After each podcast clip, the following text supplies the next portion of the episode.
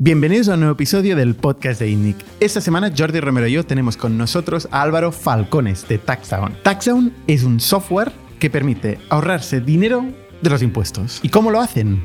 Pues encuentran pequeñas deducciones autonómicas de casuísticas diferentes de cada persona para poder bonificar parte de la declaración de la renta. Taxdown pretende hacer 100.000 declaraciones de renta este año y vienen de 20.000 el año pasado. Han levantado más de 8 millones de euros y han expandido hasta el momento a México. En este podcast vamos a entrar en detalle de cómo funcionan las declaraciones de la renta, cómo optimizarlas y muchas más curiosidades del mundo de los impuestos, que normalmente no tocamos aquí. Y este podcast nos lo trae de Nest, de WebHelp, el servicio de externalización de experiencia de usuario que permite olvidarte de las operaciones de gestión del cliente, tanto sea moderación de contenidos, cartera de clientes, como captación de nuevo cliente. The Nest tienen call centers por todo el mundo y pueden ofrecer servicio en todos los países y en todas las lenguas. Es también una buena forma de probar el go-to-market en nuevos mercados o desarrollar experimentos con sus equipos. Muchísimas gracias, The Nest, por patrocinar el podcast y muchísimas gracias también a Factorial, que es la plataforma de recursos humanos que permite olvidarte de la burocracia. Automatiza todos los procesos que tienen que ver entre el empleado y la empresa. Por ejemplo, el onboarding, que es esta forma tediosa de tareas, de checklists que tenemos todos cuando entra un nuevo trabajador. Esto puede pasar solo y ahorrar centenares de horas de procesos, de personas que realmente pueden automatizarse. Gracias Factorial por hacer posible este podcast. Gracias de Nest y gracias a todos vosotros por vuestro feedback que nos dejáis aquí en YouTube, que nos mandáis por email y que nos acompañáis todos los jueves en el Pitch to Investors, que aunque somos muy bordes, intentamos dar feedback concreto y directo a los emprendedores que están empezando. Sin más, os dejo con Álvaro Falcones y Taxdown. Bienvenidos a las historias de Startups de ITNIC, un podcast donde hablamos de startups, negocio y tecnología. Bienvenidos una semana más al podcast de ITNIC. Yo soy Bernat Ferrero, hoy estoy con Jordi Romero y con Álvaro Falcones. ¿Qué tal Álvaro? ¿Qué tal? Oye, muchas gracias por invitarme. ¿eh? A ti por venir. Justo antes de empezar a grabar estábamos hablando de la declaración de, de la renta de Jordi, ¿no? Que no lo has hecho todavía. De la mía, que no lo ha hecho y yo le decía a Álvaro, el primer feedback, entra en vuestra web y de repente digo, ostras, la fecha, porque he visto 17 de mayo Digo, ¿es final de mayo? ¿Es junio? ¿Es abril? Ya no me acuerdo, ¿no? O sea, pero Jordi, ¿cuántas rentas? O sea, pues de, de, toda la vida, abril, mayo y junio, pero es verdad que... Sí, que, sé que es esta época, pero... Es verdad que en junio sí que apretamos, ¿no? Empezamos a poner el banner de, oye, quedan tantos días, deberías de, de presentarla. O sea, el último día es final de junio. 30 de junio. Si quieres eh, online, 27 he leído. Pues luego me he preocupado y lo he mirado en 5 días o la típica web está... Si no tienes que ir tú a pagarla al banco, eso es. A partir Exacto. del 25, suele ser 27 este año, igual. Eso es un rollo. Es que el día con el impuesto de sociedades, que es un mes más. ¿No? Es un mes más. Bueno, yo sociedades no hacemos, no tengo ni idea. Y yo, Hombre, tenéis una empresa. Sí, vale que lo hagáis. Tampoco, tampoco, pero tampoco me ocupo de eso, ¿no? Yo creo que. O sea, la renta son tres meses, que es un negocio muy estacional. Dura, dura muy poquito y también eso tiene su parte buena y su parte mala, ¿no? Nos obliga también a tomar muchas decisiones muy rápidas, a ser muy, muy ágiles cambiando cosas durante la campaña. Es complicado hacer testing en octubre, ¿no? Oye, ponte a hacer la declaración de la renta. Mira, o sea, no somos como Mercadona, ¿no? Oye, qué bueno que no, que no hayas hecho sociedades todavía. Bueno. ¿Es, tu primera empresa? ¿Taxdown? Es, es mi primera empresa. Mm. ¿Y todavía no has tenido que pagar impuestos? Y todavía no he tenido que pagar impuestos. Vale, eso es bueno, eso es bueno. Bueno, supongo. No Cuéntanos qué es Taxdown.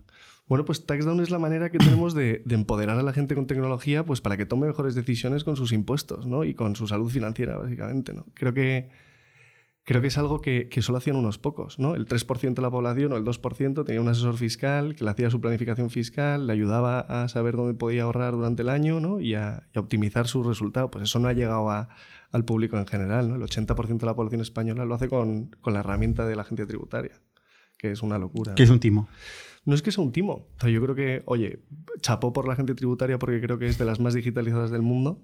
O sea, a día de hoy. Es tu partner, ¿no? Tienes que quedar bien con ellos. No, pero, pero, pero, es que realmente lo es. O sea, el habernos dado una herramienta gratuita al 80% durante muchos años, eh, eso, es, eso por lo menos es de alabar.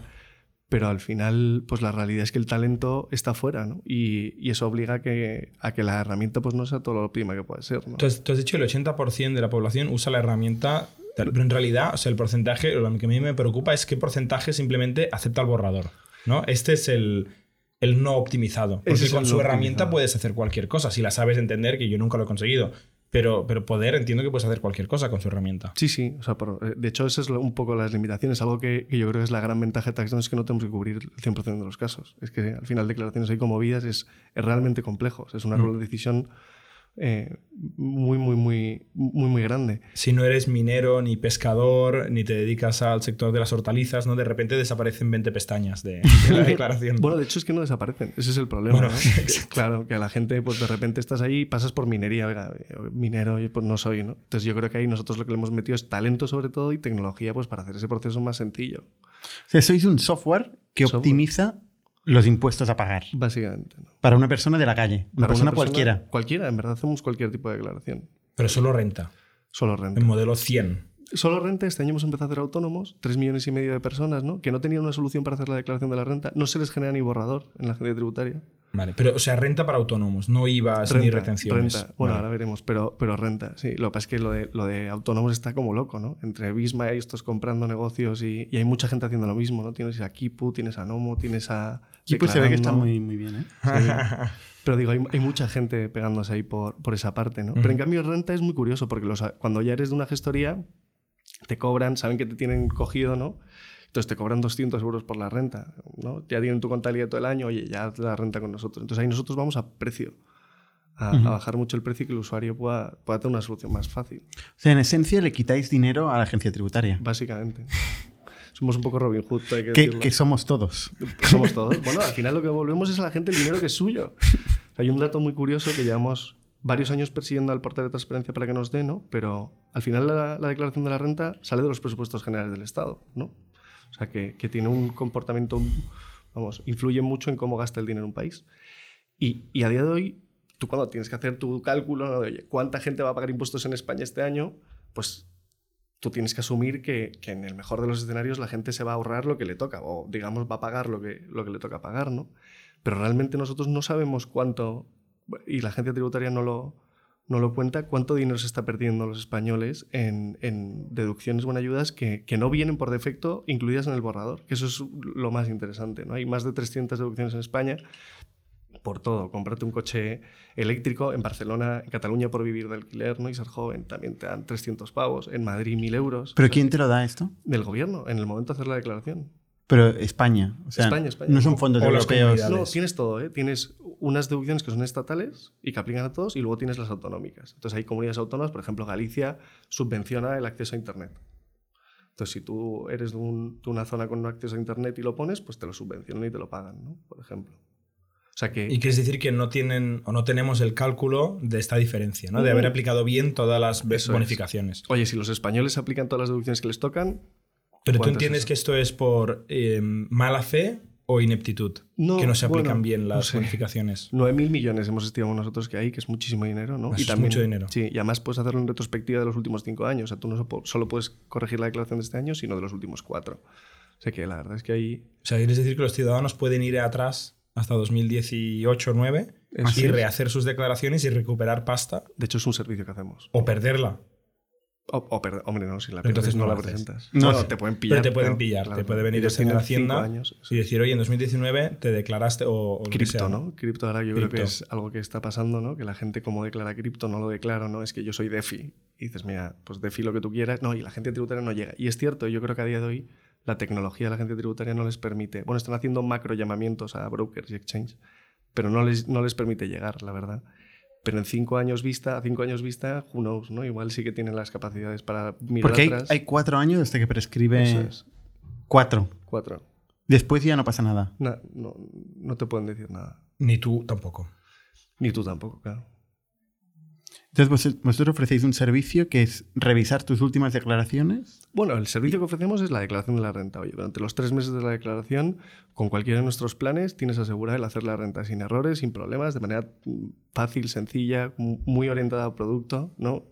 Y pues 15 minutos, nueve preguntas. Ahora hablamos un poco, si queréis, de cómo está montado el bicho, ¿no? Pero sí que hay cierta inteligencia, pues para lo que decía un poco Jordi, ¿no? Pues no tener que pasar por minería, ¿no? Ahí hay cierta magia para que te haga las preguntas que realmente te tocan. Oiga, Pero la gente pasa por minería, pero hace siguiente, siguiente, siguiente. ¿no? Sí, Todo el pero mundo hace siguiente. una mala experiencia. Yo he intentado hacer la declaración algún año. No es, es es horrible, ¿eh? Sí.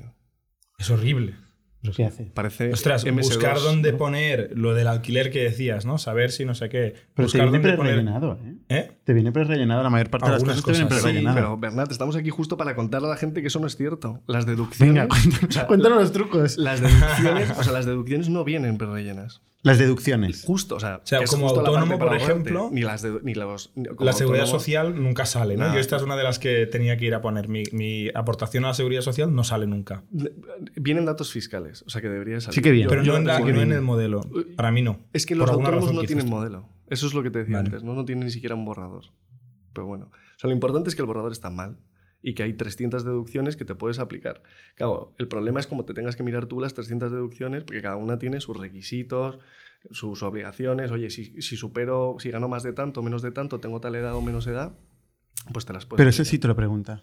Eh, Estamos es- hablando del programa padre, ¿no? no, el programa padre ni te lo pregunta, te lo mete ahí. O sea, es un formulario. Pero te pregunta qué edad infinito. tienes, si tienes hijos, No, no, ellos no hacen si lógica. tienes incapacidad. No, no, ellos no hacen lógica. Sí, pero imagínate que yo relleno en el programa padre que tengo un hijo y que lo acabo de tener, ¿no? Entonces, por eso en Madrid me tocaría la deducción de nacimiento. Pues la agencia tributaria, aunque yo ponga que tengo Te un lo hijo, pregunta, pero luego te dice, pues, pues muy bien. no me lo aplica. No te lo aplica. Yo digo, he tenido un hijo. Y tienes que ir a buscar a, Tengo un- que ir a a buscar una yo la casilla. deducción de nacimiento de Sí. Madrid, que es una Sí. casilla tal, saberme las condiciones y los requisitos de esa deducción y aplicármela. Y elegir el montante y aplicármelo. O sea, es- Pero volviendo al, al problema de origen. O sea, ¿tú crees que no lo hacen para generar presupuesto?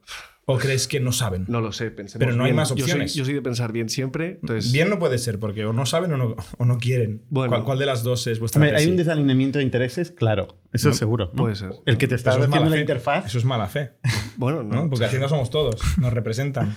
Es verdad que, que es curioso, ¿no? Que si tú te equivocas muchas veces, ya sé que está- pero muchas veces, eh, pues eh, si, eh, si te has equivocado tú, oye, normalmente, o incluso para probar cosas, yo los llamo las cartas del miedo. Imaginaos que os aplicáis una deducción. Algo que suelen hacer mucho es, te mandan una carta casi, te dan 10 días para mandar un escrito jurídico que demuestre que esa deducción que tú te has aplicado, que puede ser el nacimiento de tu hijo, es así. Me acaba de pasar exactamente esto. Bueno, ¿y qué has hecho? Pues nada. no, sí, contestar. Ah, sí. suerte tenemos ¿Quién una gestoría, Jesa. Claro.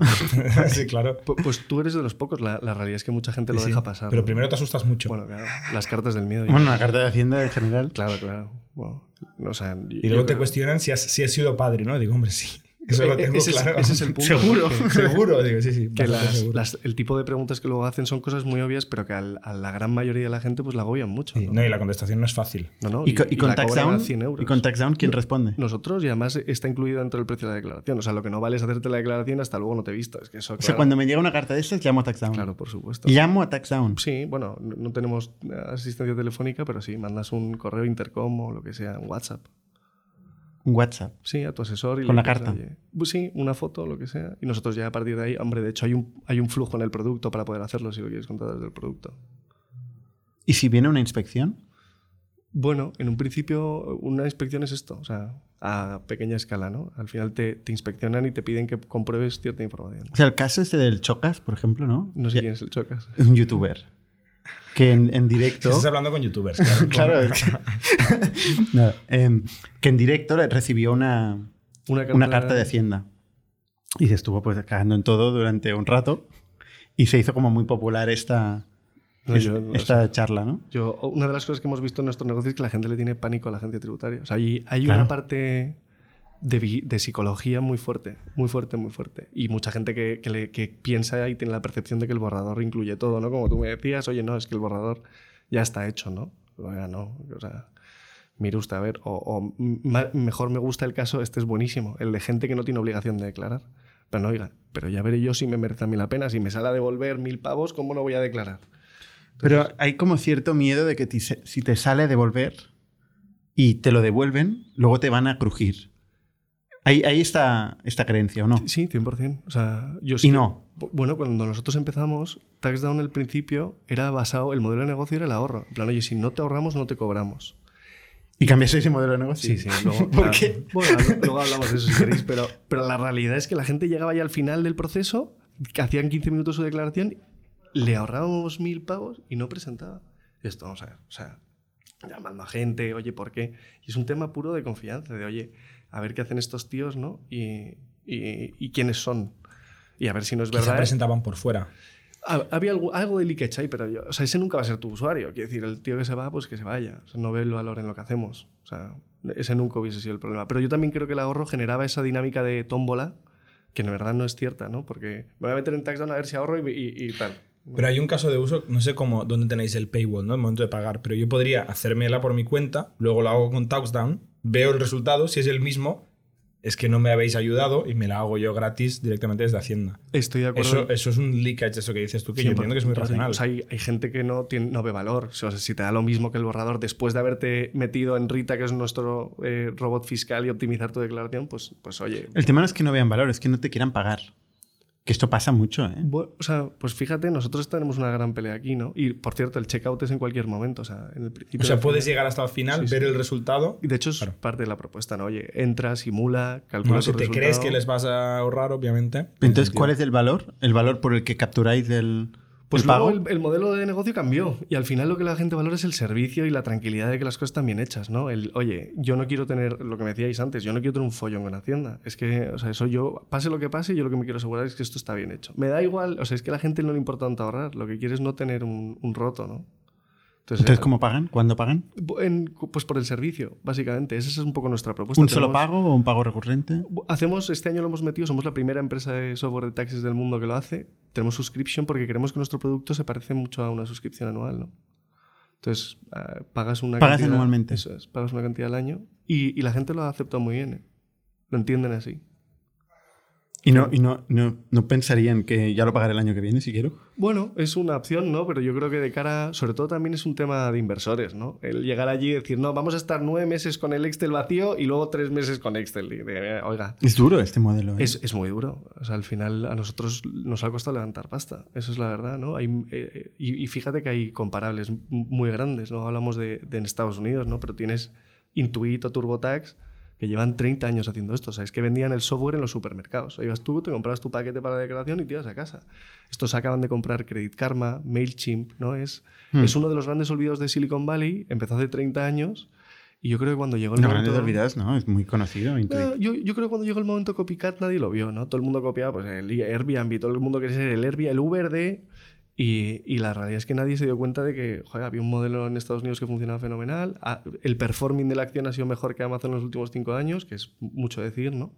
Y Pero, pero es que no hay el programa padre en Estados Unidos. no, de hecho tienen un follón ahora, les han obligado a devolver 140 millones de, de dólares porque, porque engañaban a la gente, ¿no? Para decirles que era free y luego les llevaban a pagar, que son yo creo los mejores tíos que hacen upselling que he visto, pero, pero sí, allí no existe, es otro modelo, estoy de acuerdo. El TurboTax es como el estándar, que es, que es, que es casi un monopolio. 30, sí, es un monopolio, básicamente. Creo que factura, mm, la última vez que lo miré, unos entre 2 y 3 billion.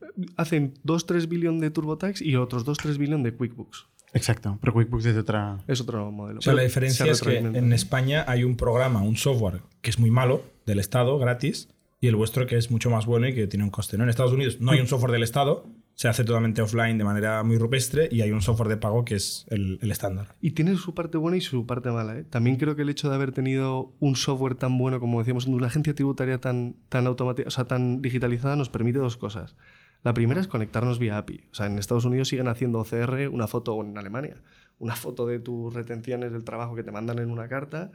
Y claro, no sé cuántos datos puedes meter en una 4, pero, pero no tiene sentido. Nosotros vía API, 3.500 puntos de información, es básicamente la vida de una persona, ¿no? Oye, cuánto gana, dónde trabaja, eh, eh, si se ha cambiado de curro, a qué curro, si vive en otro sitio, si ha hecho teletrabajo, si ha estado en ERTE, eh, si tiene hijos. ¿Pero esto de dónde lo sacáis, esta información? De la agencia tributaria. O sea, una de las cosas que no, o sea, no la vendemos ni, ni hacemos nada con la información, por supuesto. Pero nosotros nos conectamos vía API a agencia tributaria al ser colaborador social y tiramos... ¿Y pues, te lo da la agencia tributaria? Sí, o sea, al final es pues como un asesor fiscal. Si yo te quisiese hacer la declaración a pelo, pues te tendría que pedir tu DNI y tus datos para poder acceder a, a tu, a tu clave PIN o el método que utilices. ¿no? Sí, pero o sea, me imagino que puede haber una web chunga donde tú te descargas ahí las cosas, porque haya una API. Sí, sí, claro. O sea, bueno, de hecho es de las más avanzadas del mundo, por eso decía que es una de las ventajas. Y luego otra cosa que creo que nos ha hecho muy fuertes es partir de un mercado en el que las cosas ya salían muy bien. En plan, oye, ¿cómo, cómo le doy valor a un tío que se cree que esto es gratis y que además ya, ya está todo hecho, ¿no?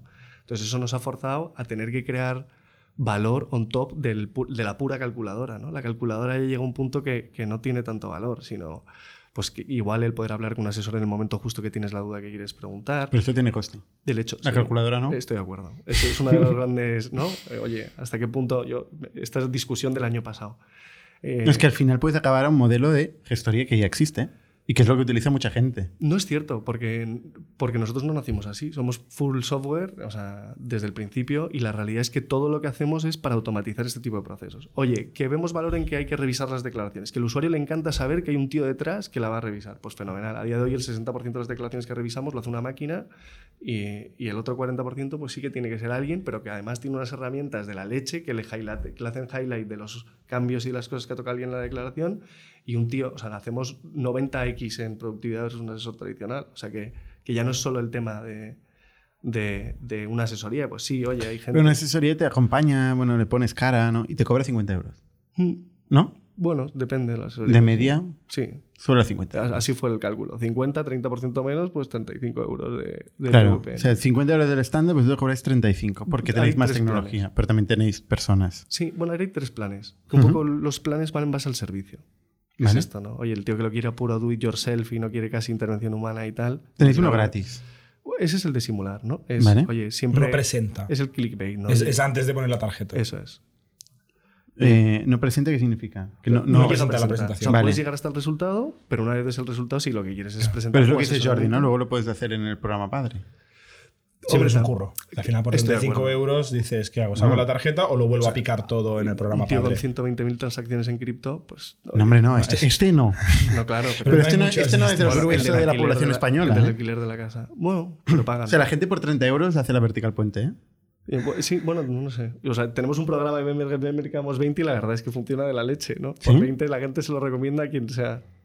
Vale, vale, puede ser. Y una pregunta, ¿sois eh, ciento y pico personas, 100 personas en LinkedIn más o menos? ¿Cuántos son expertos fiscales, asesores? 60 ahora, pero es verdad que, que cambia respecto. Yo creo que el 10% de la plantilla suele ser experto, la plantilla fija, pero es verdad que durante la declaración de la renta, pues traemos a mucha sé. gente para ayudar. Ahora es el buen momento para medirlo. En Y, los llevan a casa esta gente. bueno, depende. Los buenos se quedan, por supuesto. ¿Pero Al qué final- hacen durante el año?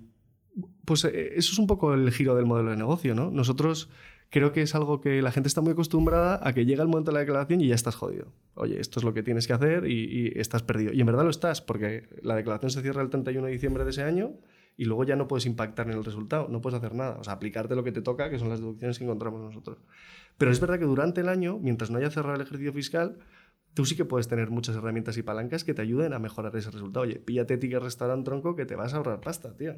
Hazte un plan de pensiones. Invierte en fondos de, de inversión que, que tienen impuestos diferidos y pagas el 1. O sea, hay, hay muchas cosas que nosotros podemos contar fuera de campaña para ayudar a la gente a, a- a planificar fiscalmente sus impuestos. Pero, ¿Y esto que es una newsletter o, No, bueno, es... o es sea, un humano? eh, eh, a día de hoy es un humano y vamos haciendo cosas. Un humano que te llama. bueno, no, no, no, no te llama. Nosotros, por ejemplo, declaraciones de años anteriores, que me decíais vosotros, pues nosotros ahora ya lo que hemos creado es un sistema que automáticamente revisa declaraciones de años anteriores y mira, oye, si este tío cumple una serie de variables en las que puede haber en una alta probabilidad ahorro. Entonces a esta gente sí les tocamos, les escribimos, hacemos CRM. Y todo esto está incluido en los 35 euros al año. Sí.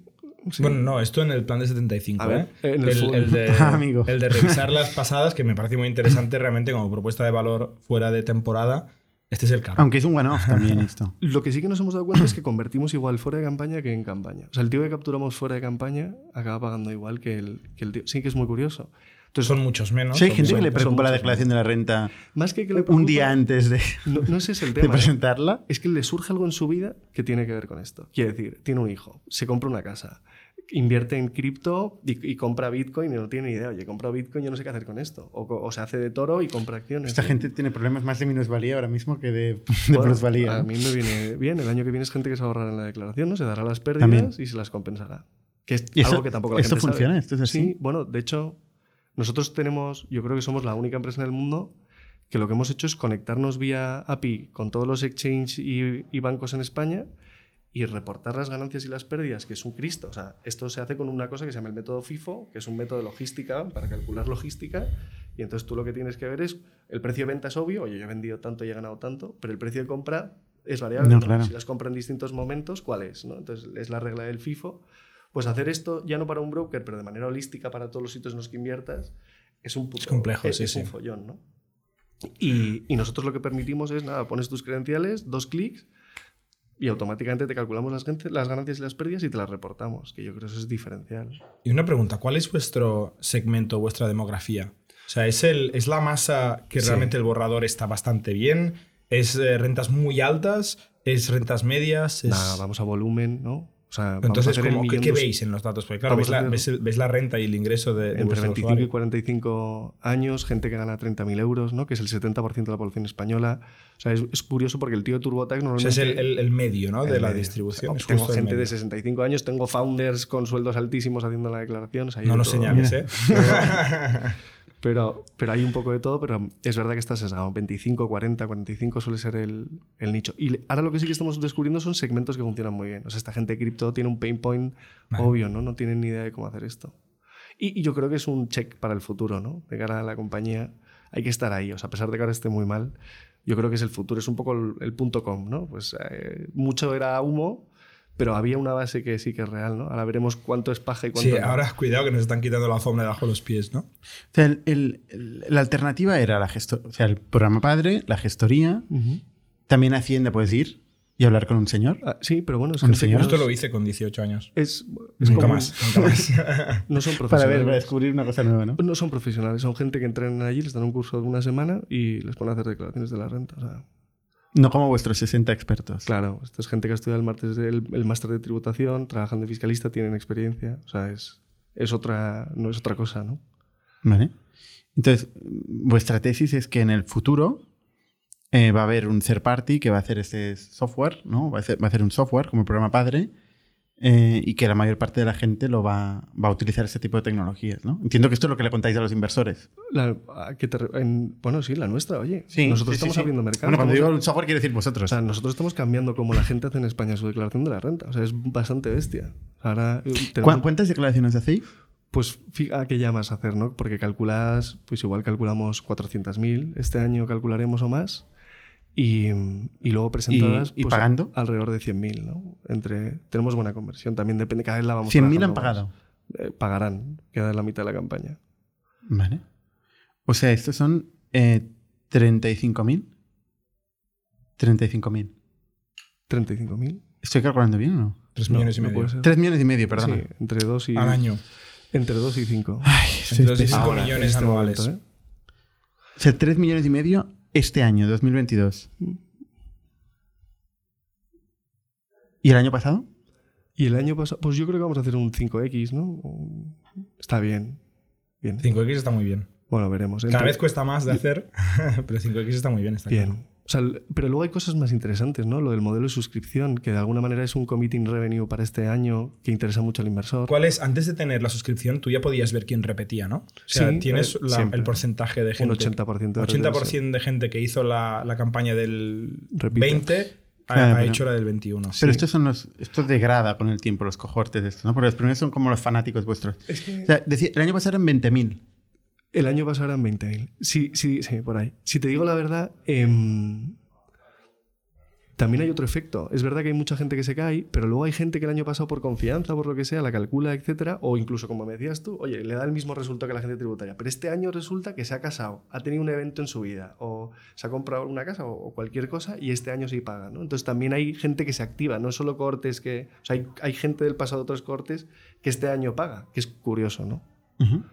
Y sobre eso hacemos un 80% de retención, que está muy bien. Y estos 100.000 que, que, han- que han pagado o pagarán, porque incluyes también un poco de futuro, ¿no? Aquí. Ujú. O sea, todavía no ha Sí, pasado. sí, me queda la mitad de la campaña. O Al sea, final. O sea, es, tienes 400.000 euros que están ahí en el funnel. Hay 400.000 declaraciones que están en el funnel, de las cuales estimas que 100.000 pagarán. Un 25% de la gente que empieza.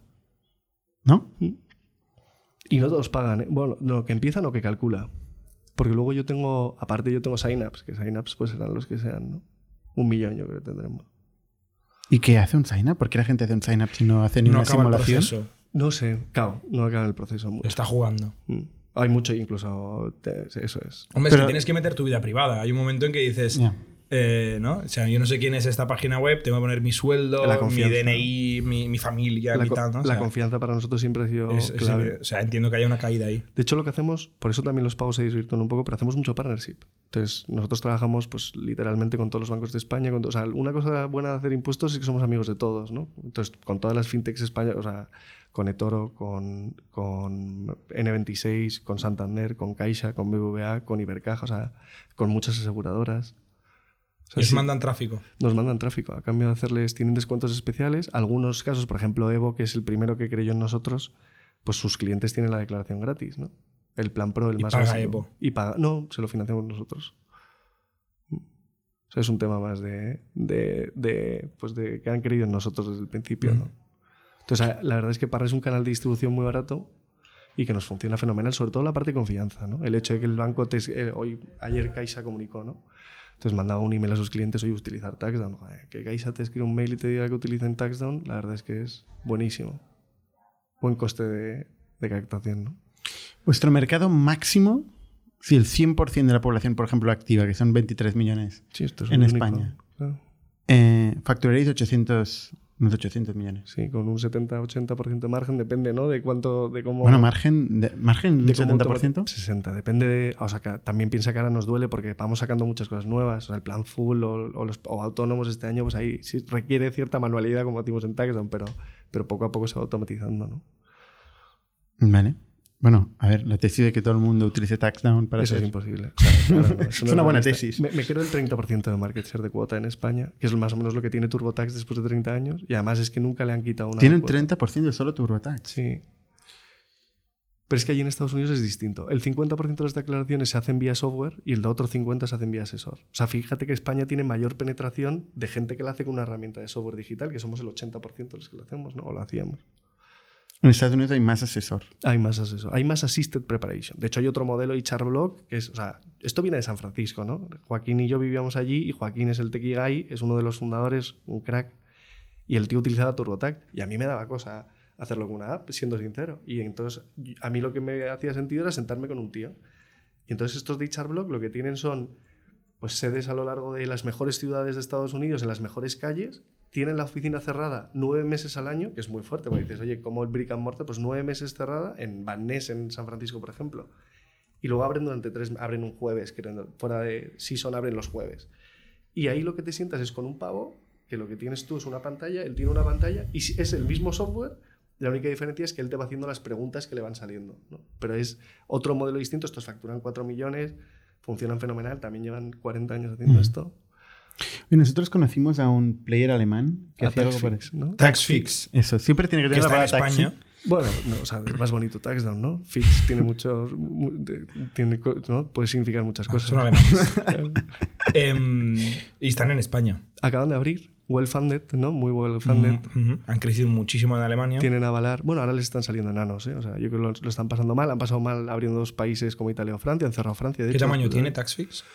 Pues yo creo de que de facturar entre 30 y 40 kilos y acaban de levantar 220 kilos. O sea, ya son unicorn. Y, bueno, están en tres países. Lo bueno de nuestro negocio es que a día de hoy no hay nadie jugando a esto. O sea, somos, acabamos de abrir México nosotros, los primeros.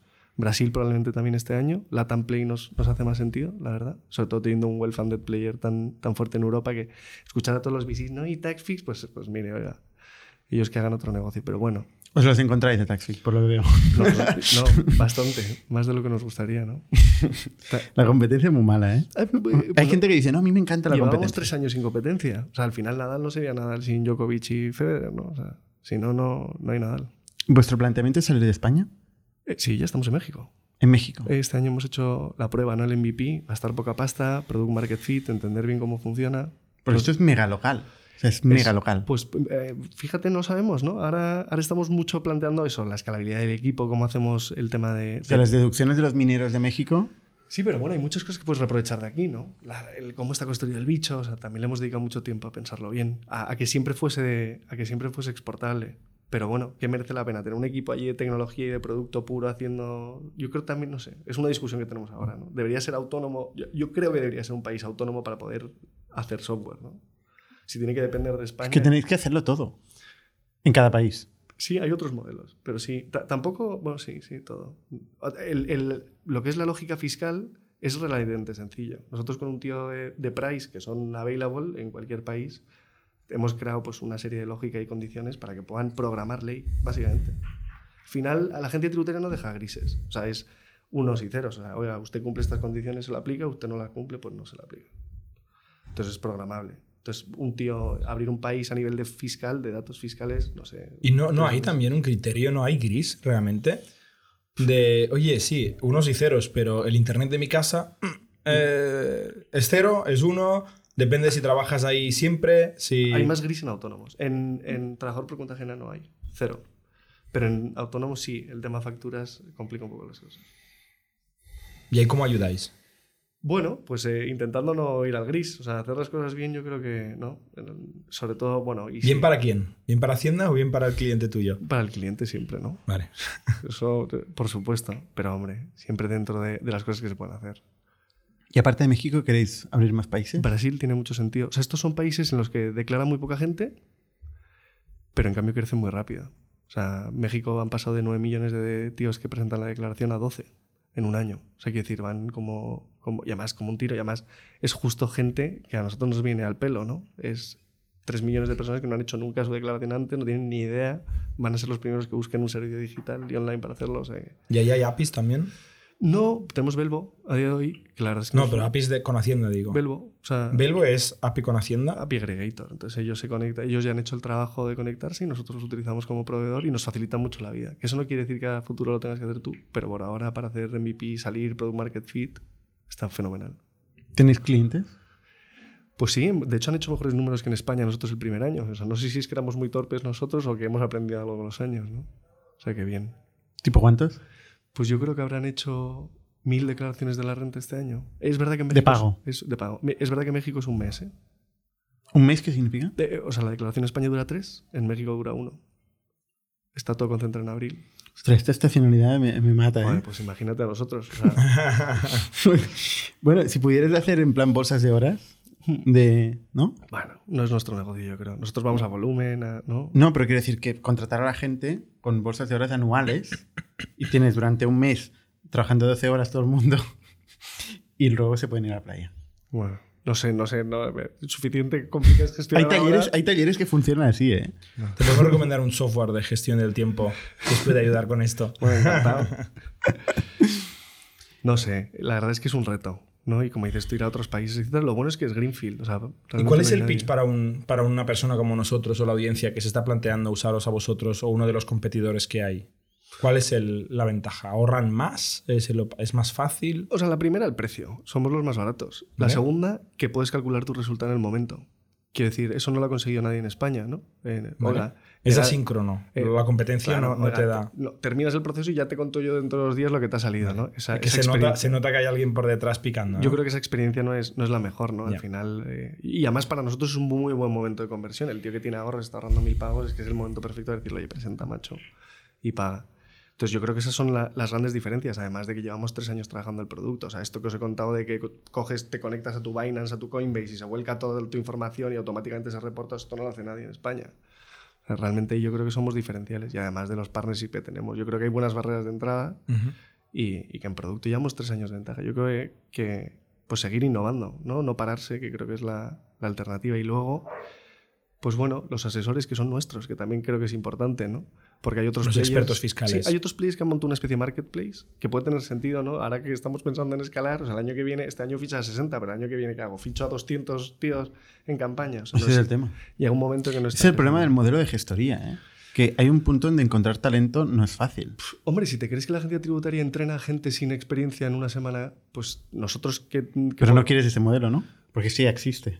O sea, depende. Si al, bueno, ¿a qué te- bueno, depende. No quieres hacer lo mismo igual de mal que lo hace la agencia tributaria. Y ellos lo hacen gratis. Eh, Sí, eso es la verdad. Pero yo sigo teniendo que tener asesoramiento, ¿no? Entonces tienes que buscar el modelo de, de poder tener gente que, que dé respuesta. Es que hay- la gente quiere escuchar a gente, que es muy curioso, ¿no? Es, Es algo que a nosotros nos voló la cabeza. Al principio pensábamos, claro, la máquina superautomatizada, la calculadora, hacíamos, daba igual hacer un millón que 10 millones de declaraciones. Pero luego la gente no es así. La gente quiere muchas cosas, pero no quiere pagarlas, ¿eh? Ya, bueno, o sea, yo- yo- a- ahora tenemos muchas discusiones de que regalamos trabajo, ¿no? Pero también es el momento, somos muy pequeñitos, tenemos que crecer. Ese wow experience también es muy importante ahora. Uno Y- de cada dos tíos que terminan el proceso lo recomiendan. A sus amigos, a su familia. Eso es. Regaláis trabajo pagado por VCs. Hasta ahora, ¿no? O sea, habéis levantado, habéis levantado financiación para... Invertimos en, en futuros usuarios, ¿no? Eso Sí, sí, lo- bueno, como todos, ¿eh? O sea, Claro, claro. Sí, sí, como todos estamos igual. Entonces, vuestra historia de financiación, ¿cómo empieza? O sea, a ver, somos tres fundadores, hay dos técnicos, ¿no? Eh, la realidad es que los perfiles muy complementarios. Quique viene de Jopan Talent, de ser, pues él era el secretario del board en el momento pues, del cambio del pivot de Jopan Talent. O sea, ha visto muchas cosas, las siguientes rondas. Dependía, hablaba, vamos, de hecho Juan y Felipe, los, los inversores de Jopan Talent, son parte de, de- del cap table. Y, y tenía esa experiencia de startup, además de que había sido consultor conmigo. Lo curioso es que Kiki y yo empezamos en la misma promoción de consultoría, siendo juniors. Kiki y Joaquín, que es el otro founder, que es el Techie Guy, se conocieron estudiando teleco en, la Poli. Lo que pasa es que Joaquín se fue a San Francisco a trabajar para Espera, que era una startup que hacía la transmisión de datos de Netflix, pues de altas velocidades. Antiguamente, cuando se grababa una peli, iba un loco en un avión con la peli. Hasta que se perdió una de estas, pues tantos millones de dólares a la basura. Y entonces ahora lo que se buscaba era, pues eso, alta transmisibilidad y high-tech, deep-tech. De hecho, esa startup luego la compré IBM, el estando en San Francisco. Y, y claro, yo vi, vi el panorama. Digo, yo que yo he sido consultor estratégico. Yo empecé aquí en Madrid, luego San Francisco y me dedico a viajar. Mm, eh, He trabajado en Oriente Medio, en, en Europa. Y yo decía, "Jo, qué, chulo, ¿no? Porque teniendo a Joaquín, que es el CTO y la parte técnica, aquí que, tiene esa visión de consultor estratégico, pero a la vez de startup y de haber estado metido ahí en Jopan Talent viéndolo venir, y yo que, que, que les he engañado y que me dedico más a la parte de, pues eso, de partners y background, producto, que es mi pasión. Fíjate que en, en- en consultoría no hacía producto, hacía slides como panes. Allí trabajé en muchas cosas. Yo sí que vi mucho corporate. Me toca hacer la, la fusión de Orange y Yastel, ¿no? Cómo se fusionan dos bichos de estos y cómo se pegan los equipos para funcionar correctamente, ¿no? Y, y me acuerdo que volví un- a Madrid. Yo me fui a San Francisco y Quique, que estaba aquí, me dijo, oye, tengo un amigo y me presentó a Joaquín. Nos hicimos amigos allí, fuimos a Burning pues muy de San Francisco. Y yo ya vengo aquí, me voy a Arabia Saudita, que me echan del hotel del Palace porque MBS, que es el Sheikh, ha decidido meter en el Palace a, a los 10 cargos, a 10 cargos del gobierno y tal, y nos cancelan todas las reservas y me vuelvo a Madrid unas navidades. Y yo ya allí, horrorizado de trabajar en Arabia Saudita, no me gustaba nada, me los cruzo para cenar y les digo, oye, vamos a montar algo, ¿no? Porque, porque no nos sentamos y pensamos, teniendo la experiencia que tenemos los tres, ¿no? Ya teníamos... Yo, yo creo que algo que dice el tío de Twitch, el, uno de los fundadores, que es muy interesante, es tienes que tener un momento vital muy bueno, ¿no? Tienes que haber creído, o sea, hay gente que lo monta de cero con 18 años y, y luego les va fenomenal. El otro día conocí a uno también de 22 años que habían levantado una ronda de 200 kilos y dices, bueno, pues yo con, yo con 20 años estaba, estaba Oye, otra cosa. ¿qué, qué respuesta más larga a mi pregunta de dónde- cómo habéis hecho el funding? Bueno, que- sí, sí, sí, Es que es una, es una mezcla de cosas, ¿eh? O sea, una- La idea era tuya. No, yo creo que es de. ah, Es que luego al final con los años se, se desvirtuó un poco de quién es la idea de Joaquín y mía, ¿no? Yo os he contado el modelo de HR Block en Estados Unidos que yo utilizaba para hacer la declaración y Joaquín utilizaba TurboTax. O sea que fue un poco mezcla, Pero pero, los tres decidís, vamos a montar algo. algo. Y ahí hacéis brainstorming. Brainstorm, o sea, yo, yo me vengo Vale. a Madrid sin curro, dejo el curro, me dedico a cocinar, a hacer ¿Y esferificaciones. por qué queréis montar algo? Pues Porque porque, tú estabas asustado de Arabia Saudita. por generar pero- impacto. O sea, yo creo que los tres teníamos ganas de hacer algo, de algo que realmente veis es el valor. Yo cuando empezamos le decía a mi novia, oye, si esto de verdad ayuda a un tío, está pagado. Y, y, joder, ahora son 300 y pico mil en España, hemos ahorrado más de 30 millones de, de euros a la gente, pasta que devolvemos. Pero lo de está pagado todavía. No, bueno, Levita pues, todavía no. Bueno, no, sabes- no, claro, ni, ni dentro de mucho, ¿no? unos años tampoco. Bueno, esperemos algún día. Y sí. leímos 60 ideas, o sea, al final esto fue un proceso. 60 ideas. 60, 60. Y de hecho, ¿Cuál era el tema de las ideas? ¿O eran igual. totalmente locas? y- freestyle. Freestyle. ¿eh? había, Cualquier cosa. Había una marca de ron premium, había un, un exchange. Una marca de ron Sí, premium. Había un exchange, nos veíamos en, en- en Venezuela comprando terreno o en, o en Guatemala, o sea, la leche.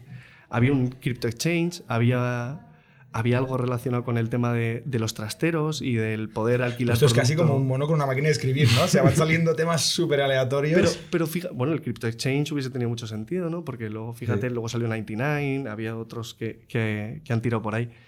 Pero, pero lo que sí que hicimos muy bien fue un proceso. Entonces, oye, de las 60 que criterios fáciles nos fumamos muchas. O sea, como, como consultores estratégicos, es. hacíais una due diligence de la idea y vais ma- machacando. Eso es. Primero criterios más sencillos. Hay varios que han hecho esto. TicketBiz, ¿os acordáis de TicketBiz? Pues eh, Ander también y, y el equipo también surgió de una manera parecida, ¿no? Yo, de hecho, yo cogí la idea de eso. Oye, vamos a sentarnos, vamos a poner ideas aquí, vamos a pensar qué es lo que tiene más sentido. Y, y fuimos tan tontos que esta la dejamos la última. O sea, ya nos quedaban tres. Y era la única que tiene un componente temporal, ¿no? Por la campaña de la renta. Y nos metimos en enero ahí a la carrera a, hacerla corriendo, ¿no? ¿Esto qué año, qué año fue? Esto es 2019. que ahí o sea, no hace mucho. No, ahí Y pusisteis piloto. pasta, los tres. Esa era mi pregunta. Claro. Ahora, ahora, por eso vamos a recuperar. Ahí metemos nada, 20.000 pavos cada uno. Y yo creo que aquí nos equivocamos, porque en vez de levantar 800 de quien fuese, ¿no? Por, por contactos, lo que sea, que yo creo que en ese momento era buen momento, 2019 hay muchísimo dinero en el mercado y podríamos haber conseguido ese dinero fácil de business angels o lo que sea, pues lo quisimos hacer con Friends and Family, poca pasta, y metimos 200.000. Y tiramos con eso para o sea, la primera 20 campaña. por 3, 60, Más más, 200 de 200 de, Friends and Family. amigos, Friends and. Family. Y con eso tiramos la primera campaña, mucho online, probar, adquisición, ver cómo funcionaba, product market fit, el modelo este de si no te ahorramos no te cobramos, que fue un desastre. ¿Eso fue la campaña del 19 o la del 20? 19 que hicimos un mes. Vale. ¿Y por, por qué fue un desastre? Bueno, porque. Porque, hombre, ahora todo lo pasado, macho. O sea, ahora todo No, no, pero claro, pero digo, a toro pasado, ¿eh? Lo, yo, lo peor, la agencia de, de- de performance, sin saber nada de agencias de performance, que eso es un, un lío, o sea, es que ya no entiendes nada. O sea, y además es que todo es tan gris y tan etéreo que, que, pues yo creo que nos tomaron en el pelo. Yo me acuerdo cuánto era el CAC del primer año, 400 euros a pago, o sea, una locura, ¿no? Respecto a 35 euros que pagamos, no, no salía por ningún lado. Pero 400 euros la declaración. el pago, El pago. Claro. El cliente que pagaba. Sí, la declaración. Había algunos que no pagaban, porque si no te ahorrábamos no te cobrábamos, ¿sabes? Eso también era, perdíamos pasta raudales, ¿no? O sea, no, no, no entendíamos muy bien. Pero bueno, nos sirvió para aprender, para saber que las agencias de performance pues hay que o llevarlas muy en corto no fiarte. Pero bueno, seguramente os daría volumen, ¿no? Porque lo, lo gratis Sí, sí, siempre da volumen. pero es un mal usuario. O sea, es el tío que... Es el, es el free guy. O sea, es el tío que no quiere pagar por nada, el que te va a hacer la, la juja, ¿no? El que llega al final y dice, no, es que me sale igual o... o- Pero bueno, pero el modelo de si te ahorramos, te cobramos es un modelo muy a performance. Sí. Que está bien, o sea que es una forma buena de convencer a, con una marca que nadie conoce. Y una propuesta de valor que nadie sabe que existe. Ya, pero, pero es que la gente no quiere. O sea, a la gente no le importa el ahorro. La gente lo que le importa es el servicio, el hacer bien la declaración de la renta. Entonces, sí, a que hay un grupo de gente que les puedes convencer con esto, bueno, pero la realidad es que no, que la gente lo que quiere es saber que su declaración está bien hecha y que se la van a hacer perfecta, en cinco se la quitan en 10 minutos y no se va a acordar. Y ese modelo en- funcionaría mejor si fuerais a éxito, o sea, con un porcentaje del ahorro. Si a alguien le ahorras 2.000 euros, tú te llevas 200. Se habló mucho, ¿no? Pero claro, entonces ya pasa un precio donde me voy a un asesor fiscal. Claro, es que al tío que no. O, o leakage, ¿no? Oye, vaya, 200 euros, O vamos, te me la trampeo. pico yo. Sí, sí, sí, sí, sí. Con lo cual fuisteis a, a Café para Todos, ¿no? Fórmula baratita, todo el mundo paga. Y Pues cosas que funciona mejor. aprendimos. Salimos con 3 millones y medio de ronda, la leche, to- tal, no sé qué. Claro, el mercado nos dijo que, que hasta luego. Entonces, lección aprendida, siempre salir con, con algo más bajo, ¿no? Que luego... No, no he entendido lo de la ronda. Pues nada más después del Friends and Family, intentamos decir, oye, ¿cómo lo vamos a hacer, no? Y, y fuimos a levantar 3 millones y medio. Vale. Y estuvimos cerca. O sea, yo creo que tuvimos muchas reuniones finales ahí y tal. Y al final, y al final no salió. Tuvimos que hacer bajar el, eh, la ronda, contárselo a todo el mundo. O sea, Esto pasa mucho. bueno, Y es una, es una putada. Hombre, si, te, si, te, si le pegas ahí la chilena ¿no? y te sale, yo me acuerdo con el de Rocket Internet, sentados ahí, que nos decía, no, si, si les gustáis os vais allí, os vuelan en avión a, se llama Khan, ¿no? El tío de Rocket Internet. Pues estuvo a punto, o sea, quiero decir, no, al final estuvimos ahí. Luego fíjate que hemos levantado cinco y medio, tres años después, ¿no? Más. Y entró ABAC en aquel momento, ¿no? En la primera ronda que hicisteis. Y Business Angels, ¿no? Entra mi padre, Baldomero. Sí, mi, hombre, mi padre es, es un primer espada. O sea, es, ¿Sí? Hombre, claro, este tío ha sido, pues ha montado COO del Banco Santander, cuando el Banco Santander era muy grande, Mastercard, chairman mundial de Mastercard y saca bolsa Mastercard. Tiene página de Wikipedia, ¿eh? Le Sí. ofrecen, le ofrecen hacer MBO en Mastercard, fijaos la vaina, ¿no? Management buyout cuando Mastercard sale a bolsa porque era, era dueña de los, los bancos. Luego monta el private equity más grande del sur de Europa, que se llama Magnum Partners, levanta 900 millones. Luego es eh, CEO y chairman de FCC, en plena crisis de, de- del 2008 al 13, o sea, al pobre le, le pegaron mucho y, y súper entrepreneur. O sea, el tío ha hecho, hombre hecho a sí mismo. Entonces, eh, tenerlo en el cap table es- también está en Bit2Me, por ejemplo, de Advisor. O sea, que, que el tío, o sea, que no es, o sea, que se dedica a esto. Y luego entraron otros dos que son Jim, que es un americano muy bueno, y Vlad, que también están invertidos aquí en otras cosas como en Impress en España o en Bnext. Ujú. Y esa fue la, la siguiente ronda que cerramos de 700.000 euros, ¿no? que nos dio para ir a otra campaña. Nosotros levantamos por campañas, que yo creo es, una, es un poco... La verdad es que es un horror, porque nos encantaría levantar a 24 y tener un poco de runway. Es cuando cerráis la campaña, si ha ido bien, ronda. Eso es. Y si No, no, al y revés, si no ha ido revés. bien, también. Anunciáis la ronda antes de la campaña para hacer PR. Eso siempre lo hacemos. O sea, no sé cuándo lo cerráis, pero el anuncio me he fijado que es marzo, marzo, o sea, Siempre, febrero, marzo, siempre. marzo. Claro, la casualidad, claro, claro. justo antes de la campaña para que la gente hable de vosotros. Eso es. Eso es. Ah, o sea, anunciáis la ronda del año pasado. No, lo del pasado no. Normalmente cerramos entre noviembre y diciembre, pues la alargamos un par de meses. No ¿La ronda? No, no, no, o sea, la comunicación. La ronda no. La ronda cuando antes esté el dinero en el banco. O sea, la ronda, ¿cuándo la cerráis? Pues en noviembre y diciembre. Hemos tenido muy, muy mala suerte. Nosotros siempre hemos ta- tardado mucho en hacer rondas, cuatro meses. Y el año pasado, o sea, bueno, ha habido todo. Es que vuestro ciclo es rarísimo, ¿no? O sea, os volvéis, os ponéis a trabajar como locos de enero a junio. En junio se acaba el mundo, no tenéis nada que hacer, entre comillas, Esto y os vais a levantar pasta. Pero que eso está bien también, ¿eh? No, no, pues curioso porque tienen dos modos, hacer ¿no? fundraising. Trabajar y hacer fundraising. Trabajar y hacer fundraising. O sea, no es tan así. Es como la, es que la gente me dice eso, ¿no? Es que vosotros ya fuera de la campaña no hacéis Hombre, pero nada. O sea, un, po- un es poquito sí, ¿no? O sea, No, baja no. mucho la intensidad Sí, el 30 o de sea, es verdad que julio cuesta mucho, es verdad, obvio. O sea, es así, pero también el, el esfuerzo de los tres meses anteriores, o sea, el hacer en tres meses todos los cambios de producto, el ser muy ágil, hacemos Ah, claro. releases casi dos cada dos días, o sea, somos muy, muy ágiles haciendo producto. Entonces, sí, luego voy a descanso merecido en julio Y levantáis pasta. y levantamos pasta. Tardáis unos meses y la publicáis justo antes de la próxima campaña. Eso es. No, no, sí, es un buen calendario. Más o menos. Tiene sentido. Entonces levantasteis 700.000 euros. Y nos ir a la segunda campaña, que aún no dimos el cambio del modelo de negocio. Y nada, hicimos una buena campaña, otra vez con el modelo antiguo, no sé, ocho- 8.000 declaraciones, pero es verdad que pagos había muy pocos, 2.000. Y era curioso porque había 2.000 pagos, ¿no? 2.000 personas que les habíamos ahorrado dinero y habían pagado, y luego había 6.000 igual que habían presentado con nosotros, pero no habían pagado nada y no lo habíamos Porque no ahorrado. habéis ahorrado nada. Sí, pero aún así presentaban con nosotros. ¿no? Ya. Entonces, bueno, ese año eh, aprendimos también mucho. Vimos también el tipo de canales que nos funcionaban, ¿no? Masivo a nosotros nos encaja fenomenal. PR, branded, todo lo que ¿Qué tenga que significa ver. masivo? Bueno, pues canales masivos, ¿no? Es un producto que encaja muy bien, que es ¿Pero fácil qué- de qué explicar. Tele, Tele, autobuses. ahora, el, el segundo año no hicimos tele, hicimos sobre todo radio, que era muy barata, PR y comunicación y branded content, que era pues básicamente pagar por artículos en sitios, ¿no? Oye, los murcianos se pueden ahorrar mil euros en la declaración de la renta. Clickbait, pinchas. Funcionaba muy bien, ¿eh? Canales de distribución muy baratos. Los murcianos. Sí, Todos. bueno, Mm. o los gallegos nos han funcionado muy bien en muchos sitios. Y luego volvimos a levantar con los mismos inversores, pero ahí entra FJ Labs, yo creo, y me levantamos... ¿Quién es FJ Labs? Pues son, no, no, ¿no habéis escuchado? Bueno, pues son, pues es el inversor que más operaciones hace en Estados Unidos al año, básicamente, de, de Venture. Lo que pasa es que hacen tickets muy, muy, muy pequeñitos, oportunísticos, puro, y pues meten cantidades muy pequeñas. Pero es verdad que una vez que la empresa funciona, pues los follow-on van siendo más grandes. ¿no? Hacen muy bien eso, hacen mucho scouting, ponen mucha semillita, mucho les sale mal, ¿no? Y lo Vale. que les sale bien, bien. Y ahí hicimos, yo creo que otro, otros dos millones Le llamáis a todos SIT. Sí, claro. sea, es que.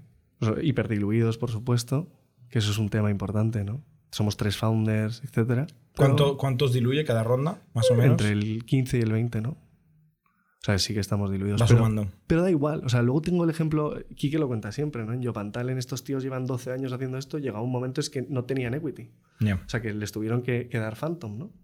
Pero da igual. Si al final, Jugáis a eso. Que os devuelvan parte del equity. Lo, lo que Puede jugamos ser, ¿eh? es, Pero- es hacer un bicho grande, algo que tenga sentido global, ¿no? Y luego ya veremos cuánto es eso, si eso no, no juega, ¿no? Ahora, por lo menos, no es lo que a mí me hace no dormir.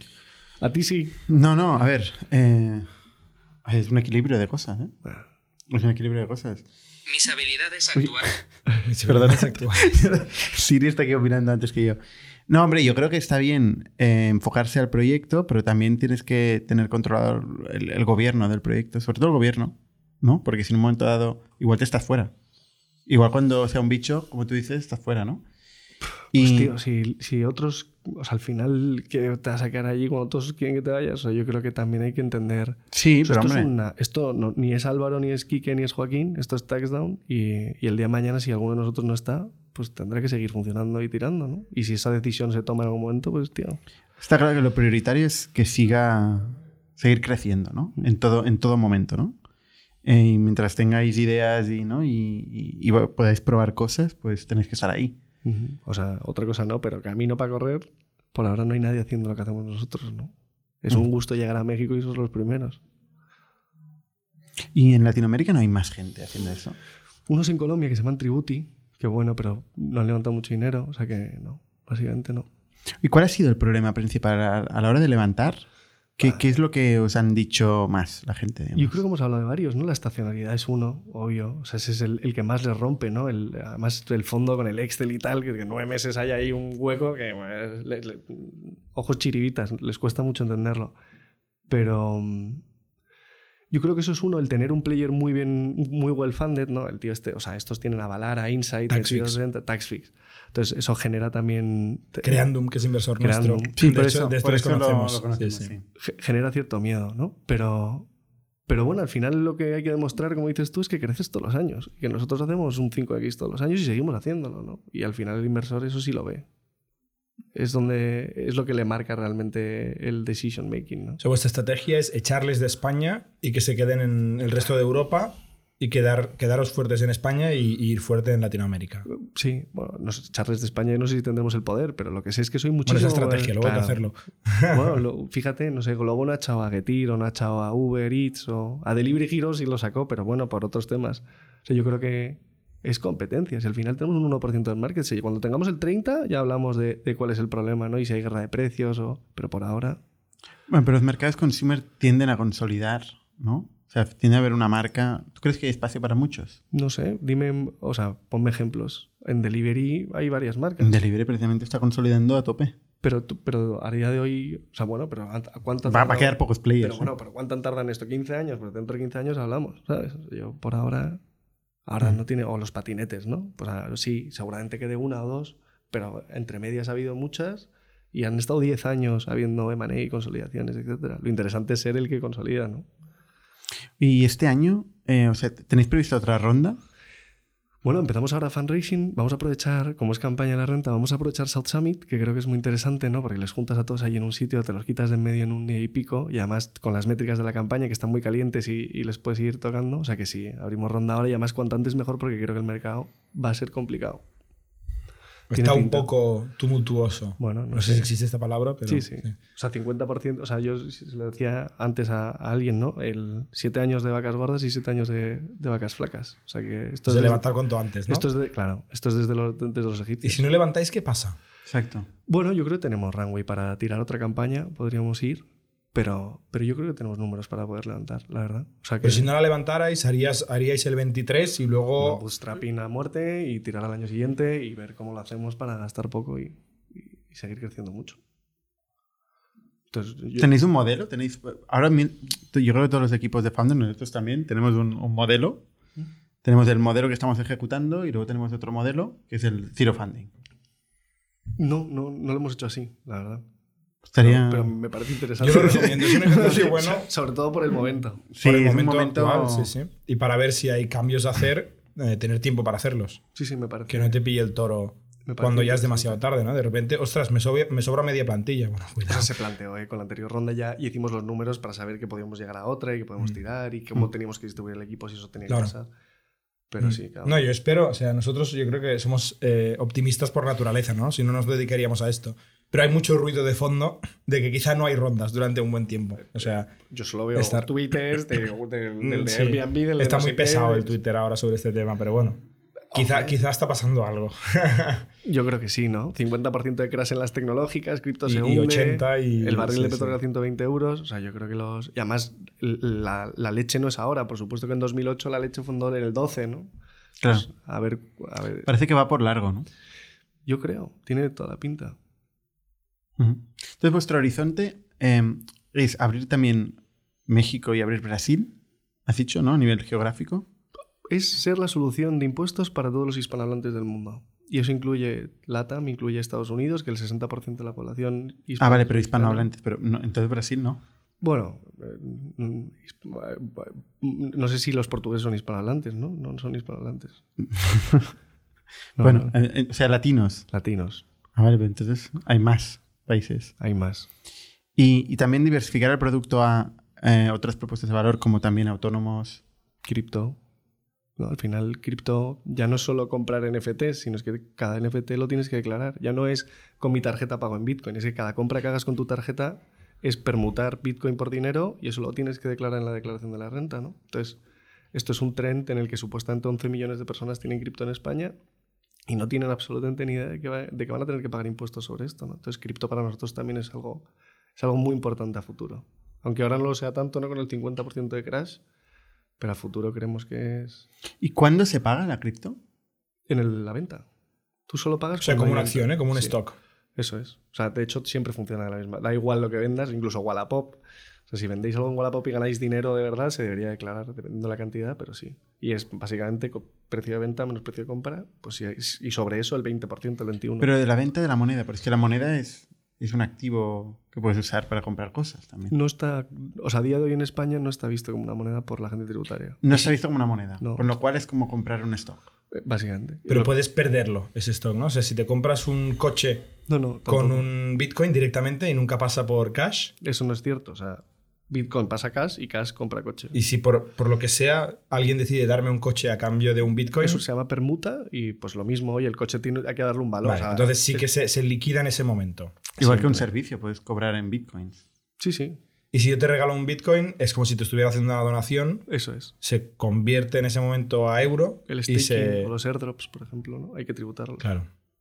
Por supuesto. Como Vaya si follón, ¿eh? Vaya follón. Sí, sí, claro, pero esto la gente no, no lo entiende. Y más los creadores de NFTs o la gente, esos son autónomos, es como un pintor, ¿no? O sea, mm, yo creo que el mundo cripto y taxes va, en los próximos años va a dar mucho que hablar. O sea, a día de hoy yo veo muchas empresas, Coinbase o, o Bit2Me, con la tarjeta, dicen, no, paga, paga en Bitcoin. Digo, claro, la gente no sabe que cada compra que hace la tiene que declarar en la gente tributaria. Te imagínate cada compra declararlas, eso es un lío, ¿no? Bueno, para eso estáis vosotros. Sí, y con claro. TaxDown estáis eh, con, conectadas con API Eh, bien, y al final te llega la factura. Eso es. O sea, bueno, Al final de mes. Bueno, al final de año. De año, de año. Esto es una. Esto es las cuentas una vez al año. Sí, sí, cripto para nosotros es, es muy importante, ¿no? Y luego el poder seguir ofreciendo servicios. O sea, TaxDown no solo es declaración de la renta, es, yo creo que era la manera más fácil que teníamos de, uno, ganar la confianza de la gente, ¿no? Porque una vez que alguien da el paso para hacer algo como esto, esto no es comprarte unos pantalones, ¿no? Esto es, oye, voy a hacer un proceso que tiene una consecuencia legal, etc. Pues una vez que ganas la confianza y otra los datos, yo creo que somos un player idóneo para poder ofrecer muchas otras cosas, ¿no? No sé si conocéis Credit Karma en Estados Unidos. La compró TurboTax por 10.000 millones. Llegaron a tener 100 millones de usuarios en Estados Unidos y lo único que hacían estos tíos era con información dedicarse a hacer cross-selling, ¿no? por ejemplo. Entonces eran muy buenos haciendo cross-selling. De de hecho, hacían declaraciones de la renta gratis. Llegaron a hacer 3 millones, luego se lo vendieron a Square a un precio ridículo, a 50 kilos, 2 millones de declaraciones. Ahí está el kilo de declaración, ¿no? Pero, pero lo que sí que sabemos es que el hecho de tener tanta información de la gente nos posiciona muy bien para poder recomendar, desde una visión user-centric, ¿eh? como Credit Karma. O sea, Credit Karma, a diferencia de otros, no te empuja producto por empujártelo, sino que realmente se mata por saber quién eres, qué necesitas y en qué momento vital estás y te recomienda, ¿no?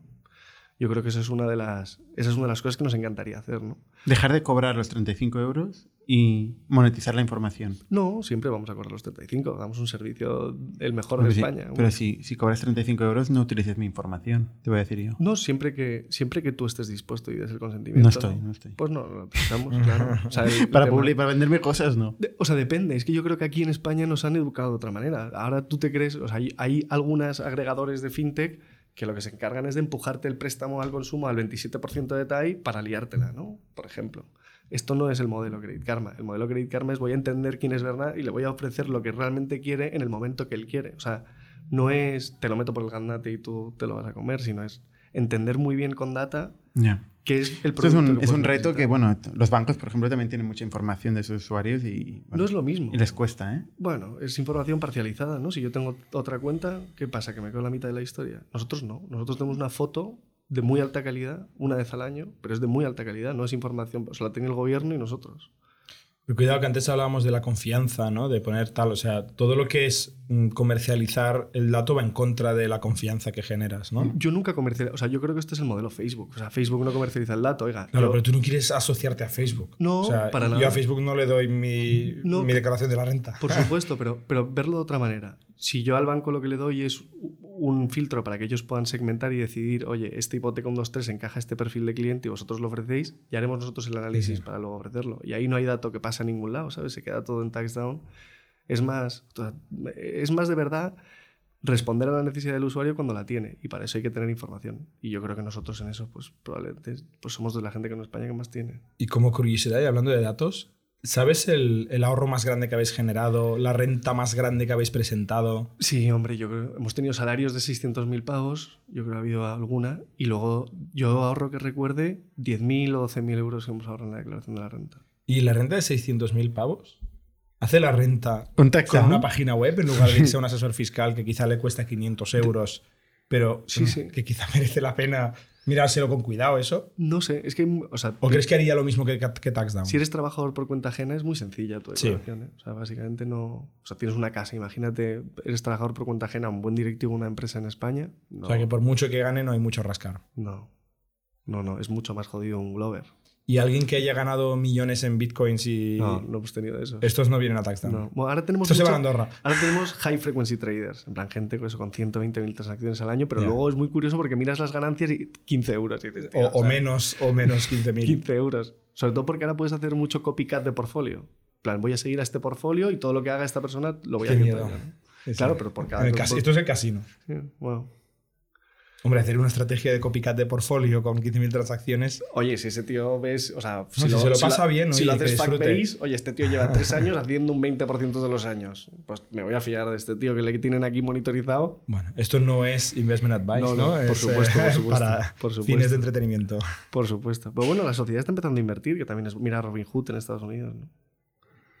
Que es bueno o malo, la verdad, porque. Y más viendo la cripto ahora, habrá gente que está. No sé. No sé si, si realmente hay la información, la educación financiera para poder hacer muchas de estas inversiones. ¿no?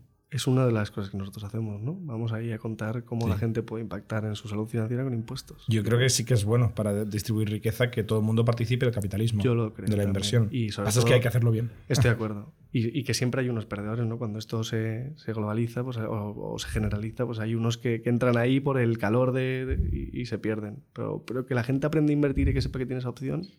En la web pone que tenéis cero fallos en declaraciones. ¿Qué significa esto? Bueno, lo que os he contado, al final todas las revisamos. Entonces no- nos aseguramos de antemano. Pero esto que significa cero inspecciones, No, hombre, cero re-regularizaciones. O sea, inspecciones no significa error. Es pero una regularización sí que es un error, ¿no? O sea, Sí. Imagínate que tú me dices, te toca pagar 1.000 euros Eso y el año que viene Hacienda me dice, te toca pagar 2.000 euros. Pues estas no hemos tenido ninguna. Ninguna. No. ¿Y, O sea, y quién cubre esta diferencia? El usuario, por supuesto. O sea, si yo hago la declaración con vosotros y ahora me toca pagar 1.000 euros y el año que viene me viene Hacienda y me dice, eran 10.000, Hay- los 9.000 euros los pago yo. Hay el recargo también lo pago yo. Hay dos casos. Oye, te- me has contado una película de chinos, no me has dicho la verdad, ¿no? Y, y entonces te han pillado. Pues yo no puedo hacer nada. Ahora, que el problema es nuestro, pues aquí nosotros lo que tenemos es la misma responsabilidad que cualquier asesor fiscal, ¿no? Entonces. O sea, ese sois caso, una gestoría en eso este es, sentido. Tenéis un seguro Eso es. profesional. Civil, eso es. ¿Cuánta gente sois en TaxDown? 60 fijos y ahora 60 en campaña, pero se quedarán bastante, yo creo. Vale. ¿Y qué parte son ingenieros? Pues yo creo que hay 12, 14 ingenieros y luego en producto debemos de ser 6 o 7 y luego tenemos un equipo de marketing también grande y, y tax, que para nosotros tax es importante, ¿no? O sea, ¿Qué es no- tax? Tax es operaciones, en verdad, ¿no? Es la, que, la parte que se encarga, uno, de programar la ley, que es importante, mantenerla actualizada año a año, los cambios, etcétera, lo que haya. Los test unitarios, porque al final nosotros hacemos test unitarios para las declaraciones, ¿no? Para saber que algo muy bueno que tenemos es que siempre te pegas contra la agencia tributaria y te dice si es ok o no ok, ¿no? Eso es, es curioso en un negocio. Incluso si O fallamos, sea, os da fallamos tonto, sandbox, la agencia tributaria. Más o menos. O sea, sobre todo te valida que las- los cálculos que tú estás haciendo están bien. Al final es como tener un dios todo eso que te dice good or bad y eso nos ayuda muchísimo. Y luego, por supuesto, la parte de asesoramiento que hacen ellos, ¿no? que fuera de campaña pues hacen rectificativas, escritos de gente que les mandan estas cartas del miedo. O sea, utilizáis a la agencia tributaria para que os valide todo. Claro. A nivel también de asesoramiento y todo. No, no, eso, no, eso cómo lo puedes validar. Ah, no sé.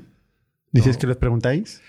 Bueno, hacemos consultas legales, ¿no? Si hay temas un poco, pues la, permuta, ¿no? Lo que hablábamos antes. Oye, si compro mi Tesla con Bitcoin, pues ahí hemos tenido que preguntar a la agencia tributaria. no sé. ¿Hay un teléfono? Bueno, no es tan fácil, pero sí. Básicamente hay un grupo de, los llaman el- los desarrolladores, ¿no? Es como el DIT y es como una parte dentro de la agencia tributaria de desarrollo y hay una serie de colaboradores del DIT que somos nosotros. ¿Y la ley cambia mucho? No. Año a año no cambia. Cambian las deducciones autonómicas. En plan, yo qué sé, Madrid este año se saca la gorra que quiere pues, fomentar la bici y si te compras una bici, pues te la financian. Oh, O el coche eléctrico. lástima que no estemos en Madrid. No, no, no, o sea, no es cierto. Es mentira. Ah, vale. Por ser una bici me la querías grabar. Pero el coche eléctrico sí que, por ejemplo, en muchas comunidades. ¿no? Y eso sí que cambia todos los años, pero son cambios realmente sencillos. O sea, no, no nos lleva Pero mucho. tenéis un tío full time leyendo los cambios en todos lados. Mm. Hay dos que se dedican durante el año a preparar el bicho para que una vez llegue la campaña. O sea, este año Leen hemos- el BOE. Bueno, más que el BOE, o sea, no. Sí, la ley. Sí, ¿no? ¿Dónde se publica? No entiendo que en el BOE. No sé. Si lo lleva otro. Esto lo lleva otro. yo, yo no miro los cambios. O Vale. sea, no suelen ser muchos, la verdad. Muy bien. Oye, ¿y tu rol cómo ha evolucionado en estos tres Pues, años? joder, yo he pasado de ser consultor estratégico, os contaba antes, he hecho de todo. O sea, me he ¿Qué has estudiado? Empiezas desde el Soy principio. CUNEF, que es, pues es una universidad privada. Nunca fui a la universidad, fui delegado de mi clase sin ir, que es bastante curioso. Me saqué 36 asignaturas el último año y aprobé. Y, y terminé los años y también curioso. Y, y de ahí... ¿Y ahí que estudiaste? Para la gente que no sepa lo que es CUNEF, como nosotros antes Ah, del de podcast. Administración y Dirección de Empresas. Vale. La verdad es que, que está muy bien orientada. Es una universidad que montó la banca en los años 60-70. ¿Qué significa que ha montado la banca? Este es un concepto Pues la curioso. asociación de banca. O sea, literalmente, Literalmente montó una. un- el una lobby de bancos poderosos ha montado una universidad para entrenar a sus Bueno, propios... adscrita a la Complutense, o sea, forma parte de la Complu. ¿Vale? Y, y sí, La Complutense es pública. pública. Eso y esto es privado. Es privado. Curioso, ¿eh? Sí, es curioso. Pero bueno, también lo hacen con varias, ¿eh? hay distintas universidades que lo hacen. De hecho, antes era un piso en Madrid, o sea, literalmente era un piso. ¿eh? Ahora ya no, ahora les han hecho un campus ahí de la leche, ahora que nos hemos ido, nos, hay un campus. Pero bueno. Y de ahí pasa a ser consultor estratégico, que ahí me toca hacer de todo. O sea, la reestructuración de Coca-Cola en España, imaginaos lo que es de- mm, las, reestructurar las operaciones de Coca-Cola en España, en plan, pasaron de ser seis embotelladoras a un conglomerado que se llama Coca-Cola Iberian Partners. Y claro, la huella, el footprint a nivel industrial ya no podía ser el mismo, ¿no? Cuando tienes seis distintas, pues igual necesitas tener seis, pero cuando tienes eh, toda la península, igual es más barato hacerlo en la periferia, ¿no? Producir en la periferia. Hacías todo, pero en formato PowerPoint siempre. Sí, yo era, yo- era de los que iba tres meses allí, daba mi receta, hablaba con los que tenía que hablar y desaparecía. ¿y ahora tú contratarías eh, consultoría estratégica para TaxDown? Sí, claro que sí. O sea, Para que te hagan los no, PowerPoints. o sea, contrataría consultores estratégicos para que trabajen en Tax donde gente fija, porque creo que Para hacer cosas. para hacer cosas. No para hacer PowerPoints. No, por supuesto. Pero creo que es gente que entra muy bien porque es- aprenden muy rápido de cosas, se vuelven expertos. en Ah, vale. meses. No, no, yo decía para. O sea, no, un no, proyecto yo- de consultoría Yo decía, estratégica. ¿contratarías No. un PowerPoint? Por ejemplo, vamos a abrir Brasil. No.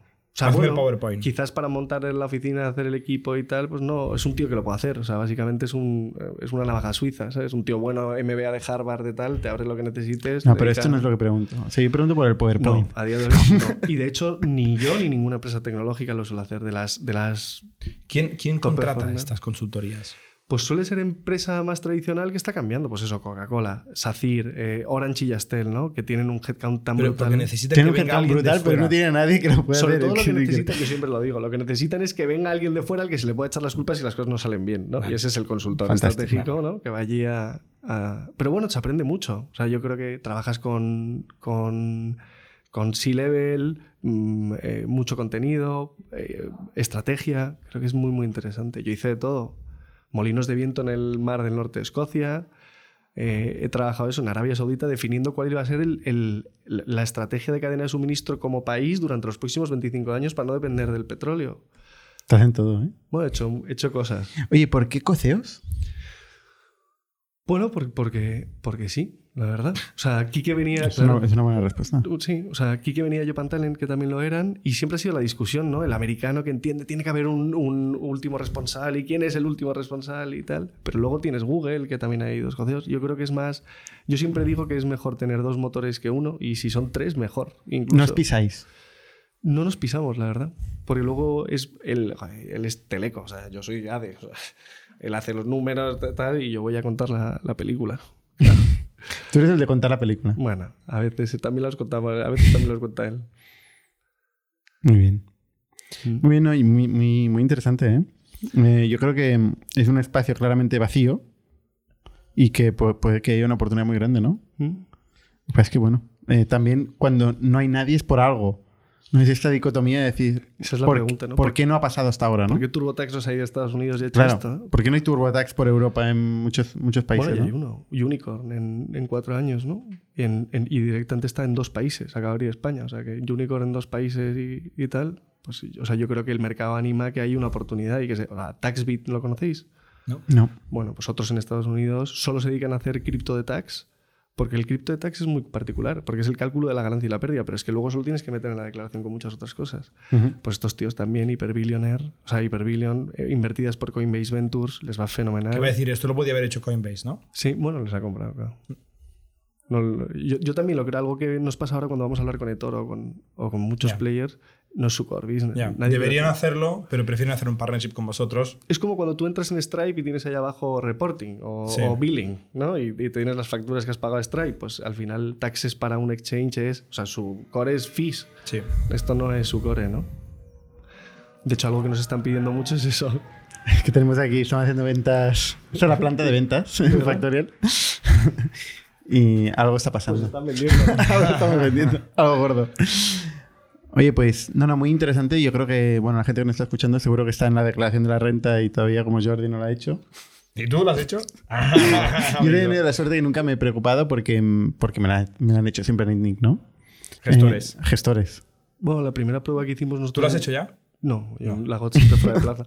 Pero la primera, prueba que hicimos, la primera prueba que hicimos en España fue coger 15 declaraciones de gente que creía que la tenía bien hecha y, y curiosamente muchos de ellos tenían ahorro. O sea, esa fue la primera prueba, ¿no? Oye, vamos a contratar a un gestor y que revise 15 declaraciones. Es un buen challenge ponerlas de los últimos años. O sea, a mí me has picado. Digo, ostras, voy a mirar los últimos años a ver si. Y aunque la hayas presentado, la puedes volver a... Ya, ya, también ya. lo puedes mirar. O sea, tienes hasta el Sí, 30 de sí. junio para presentar todas las que quieras por encima. O sea, que el que ya la haya presentado, que, que, que lo vuelva a mirar, ¿no? Curioso. Lo probaremos. Joder.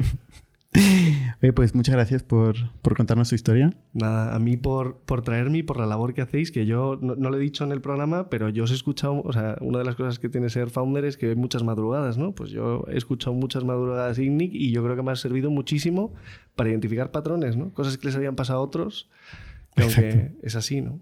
Sí, sí, totalmente. Pues Así muchas que- gracias por escucharnos. De madrugada, además. A vosotros. Pues nada, con los demás, hasta la semana que viene. Somos un ecosistema de startups tech de Barcelona, creadores de Camalún, Kipu y Factorial, entre otras. Ofrecemos más de 5.000 metros cuadrados de coworking a startups y organizamos eventos diarios para discutir negocio y tecnología hasta la saciedad. Desde ITNIC Fund invertimos en equipos con capacidad de construir grandes productos y negocios. ¡Te esperamos!